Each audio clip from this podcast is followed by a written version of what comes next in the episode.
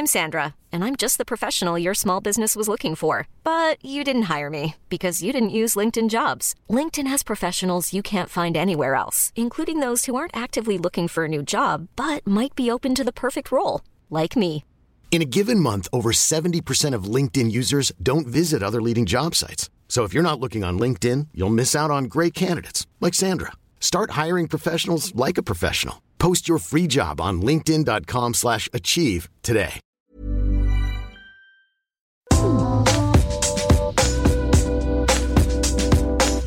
Coucou, c'est Queen Camille. Salut, c'est le docteur Berlinlot. Bienvenue dans Coucou le cul, le podcast sexo de Mademoiselle. Ici, on discute ensemble de toutes les questions qui vous turlupinent. C'est vous, auditrices et auditeurs, qui faites ce podcast. Alors envoyez-nous vos questions par mail avec pour objet Coucou le cul à queencamille@mademoiselle.com.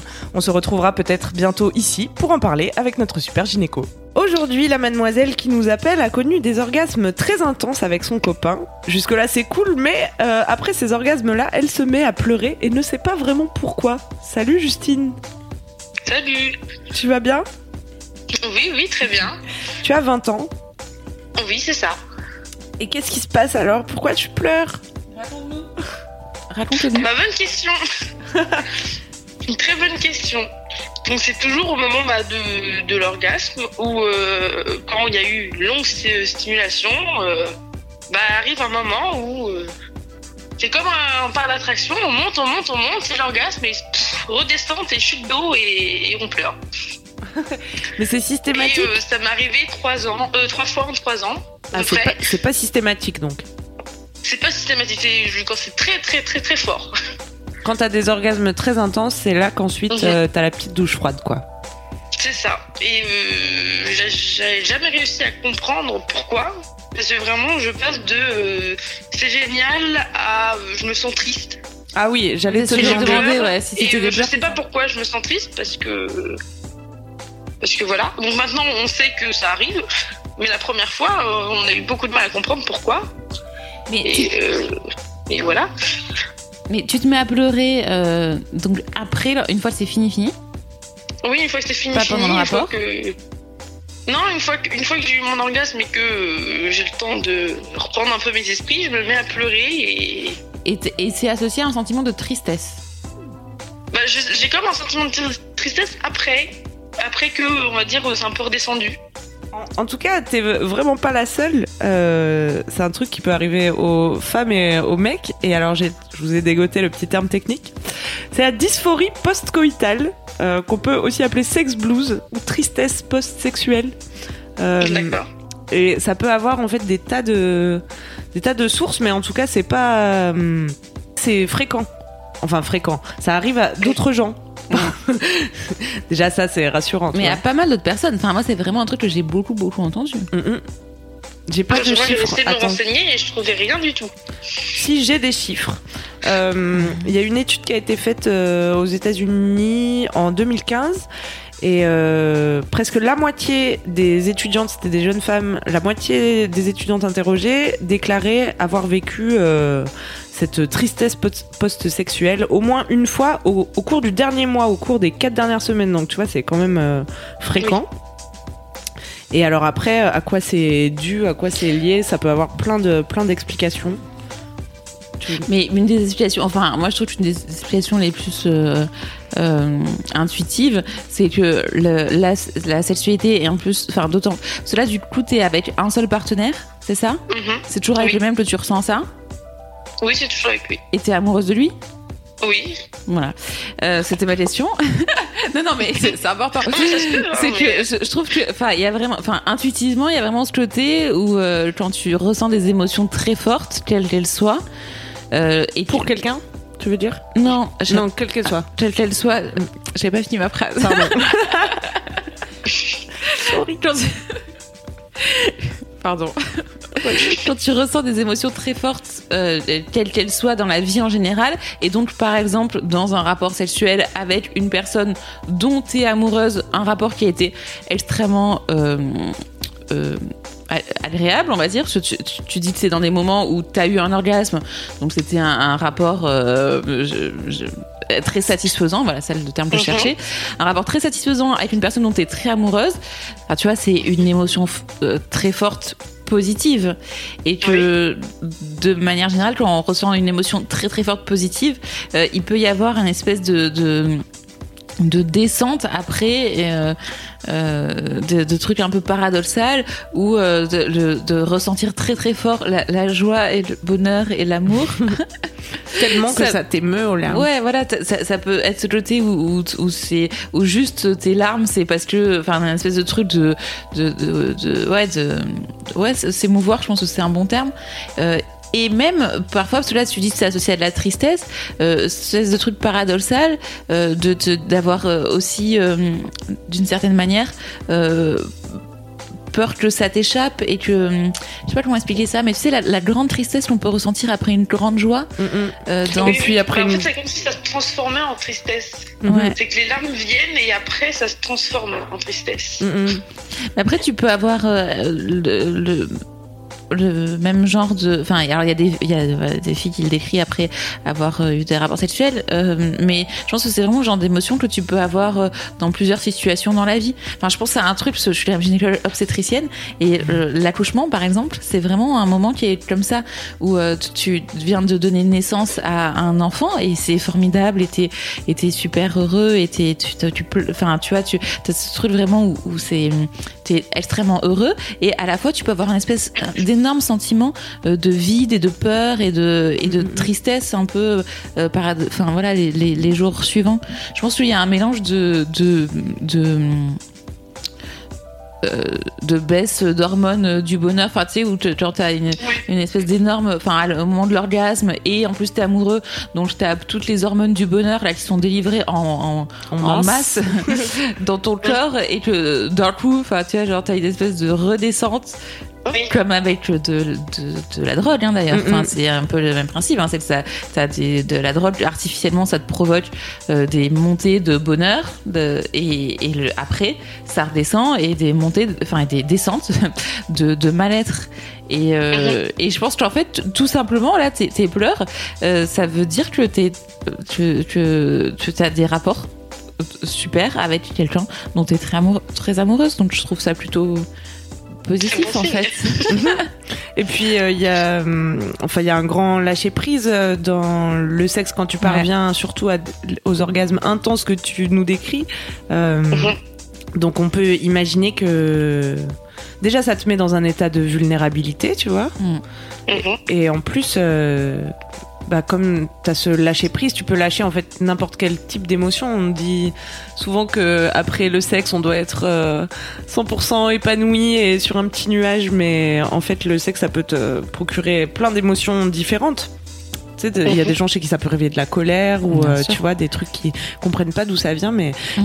j'aime bien une nana sur euh, YouTube qui s'appelle Layla Martin et qui est un peu perchée et qui parle que de sexualité. Qui est, je sais pas si elle est sexologue ou en tout cas c'est une sex coach et euh, elle fait plein de vidéos intéressantes et souvent du coup elle relie le truc euh, aux énergies parfois à des concepts qui peuvent euh, paraître un peu perchés mais ce qu'elle disait là-dessus c'est que c'est que le, elle, elle croit que le sexe a un grand pouvoir guérisseur aussi, tu vois, et que c'est des occasions de travailler sur toi, que ça révèle bah, des, des choses, ou pas que ça les révèle, mais que, en tout cas, ton corps te dit, ah bah regarde, là, il se passe un truc, quoi.